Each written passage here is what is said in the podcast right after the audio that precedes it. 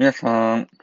マーキーの会議が上手になるラジオの時間へようこそ。ファシリテーターの青木マーキーです。この番組では1テーマ10分で会議が上手になるコツをですね、えー、皆さんにお伝えしております。4月1日木曜日新年度の朝です。おはようございます。皆さん、いかがでお過ごしでしょうか僕が住んでいる淡路島ではですね、桜は山桜というね、えー、山に生える桜が多くですね、ソメイヨシノよりどっちかというと山桜の方が多いかな。えー、ようやく今、見頃を迎えつつあります。桜の花が咲くと、あ、春だな、という気持ちになりますね。えー、4月1日は新年度、新しい年度です。今日のテーマは何かと言いますと、どんな新年度にしたいですか？というテーマでね、話してみたいと思います。4月1日木曜日朝、新年度。皆様、どんな新年度にしたいですか？と。まあ、今年、うんですね。まあ、日本って始まりが2回あっていいですね。今年どうしたいっていうのは1月1日にも考えられて、まあ、4月の1日にはどっちかというと年度の区切りを迎え、ね、今年度どうしたいんだろうってね、えー、考えることができます。えー、令和3年度ですか？?2021 年、皆さんどうされたいのでしょうか？思えばですね、去年、えー、僕は、1年前の4月1日にファシリテーター廃業宣言ってのを出しました。ちょうどね、コロナで、えー、なんて言うんですかね。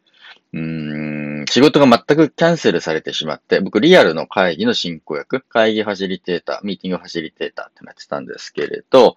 全然仕事がなくなってしまったと。非常に途方に暮れてですね、えー、非常事態宣言で、えー、誰も人々がね、集まれない、ステイホームということで、会議のファシリテーター役立たずみたいな状態になって、もうこれではダメだと思ってですね、ファシリテーター廃業宣言と出して、オンライン会議ファシリテーターとして生まれ直そうというふうにして世間様にお伝えをした。もうそこから猛勉強で、えー、オンライン会議の、うん、仕事を作っていったというのが、この前の1年でありました。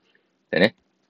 で、この4月の1日の夜に、僕、イベントをね、あの、藤本龍君、りょうくんっていう場作りをやってる、えー、お友達と開催させてもらって、えー、今、必要な場作りって何だろうっていうテーマでディスカッションしたときに、あ、俺は生まれ変わるんだというふうに思ってですね、皆様に励ましていただいたのをよく覚えております。で、え今日の夜もですね、もし、あの、よかったら皆さんおいでください。えー、っと、あれから1年、えー、ですね、えー、マーキー1年どうでしたみたいなテーマで、もう一度藤本亮君が場を持ってくださるので、参加費無料になっております。えー、100人ぐらいまでね、えー、入れると思います。えー、もしよかったらですね、今夜、あ Facebook のイベントページね、このラジオのところにも貼っておきますので、ご参加いただければと思います。今日の1年を振り返って、次の1年を展望したいなと思います。まあ、あの、僕の話はさておいて、皆さんにとってもどんな新年度にしたいですかというふうなところをぜひですね、えー、考えてみていただきたいなと思います。で、おそらく職場でもですね、えー、もし新しいメンバーが揃っていたら、今日のミーティングあるかですね、どんな新年度にしたいっていうふうなね、聞いてみてほしいなと思います。で、えー、まあ、人に聞くのももちろんね、すごく大事だし、自分自身にですね、えー、少し宣言してみると。こういうふうなのもね、うん、価値があります。私今年度こんな風にしてみたいと思いますというのを口にするんですね。で、これは面白いんですけれど、こんな風にしてみたい、今年こんな風な一年にしたいなっていうのを口にすると、それに近づいていきます。でね、えー、僕だったら、あの、今年は、あの、日本に良きオンライン会議文化を作ると。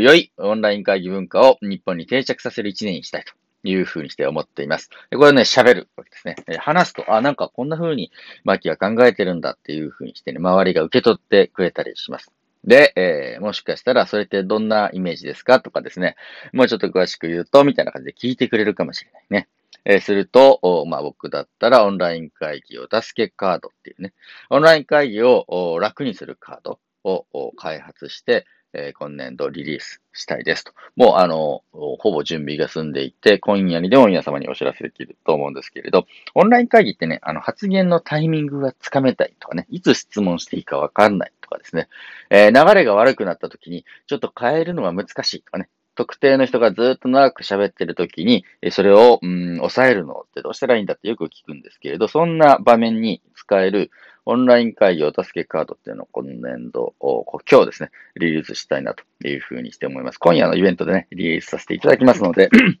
もしご興味ありましたら、ぜひ聞いていただければと思います。明日の放送でもね、このカードについては詳しく紹介させていただきます。まあ、みたいに、新年度、どんな、こんなことでチャレンジしたいんよとかね、こんなことをやってみたいなとか、こんな一年になったらいいなっていうのを、皆さんぜひどうぞ、会う人にですね、口にしてみてください。すると、それがね、実現する、現実化する可能性がすごく高まってくるそうでございます。今年度どんな風にしたいですかというのをですね、自分なりに口にしてみるということです。で、まあ、その通りにならないかもしれないけれど、こういうふうにしたいと自分が言うことで、あの、物事で動き始めるわけですね。えー、完璧に、あのー、その目標を達成できなくても、うん、誰もね、あなたのことは責めません。でもね、こんな風にしたいな、こんな一年にしたいなっていうのをね、えー、聞いてみると、みんなはね、いろんなこと言ってくれますし、そのことで動き始めができるんだね。春のちょうど、木々の芽吹きのようにですね、ニューッと出、出始めが出てくると、えー、生き生きとしてきますので、やってみましょう。で、もし皆さんが同じ職場とかですね、学校の先生だったらクラスの仲間たちがいるようでしたら、新年度一発目のミーティングで、ね、今年度どんな一年にしたいって聞いてみてほしいなと思います。そしたら子供たちは子供たちなりにですね、えー、友達いっぱい作りたいとかですね、性を伸ばしたいとか、サッカー上手になりたいとかね、もう七夕のごとく言ってくれますので、それをね、ぜひニコニコしながら聞いていただいて、そうかそうかと言って、お互いが伸びたい方向を確認する。これだけでもですね、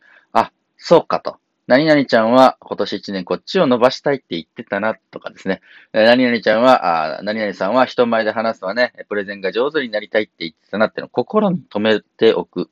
ということだけでもね、すごく効果があります。周りの人間がその人が伸びたい方向性を知っていて、それを心に留めておく。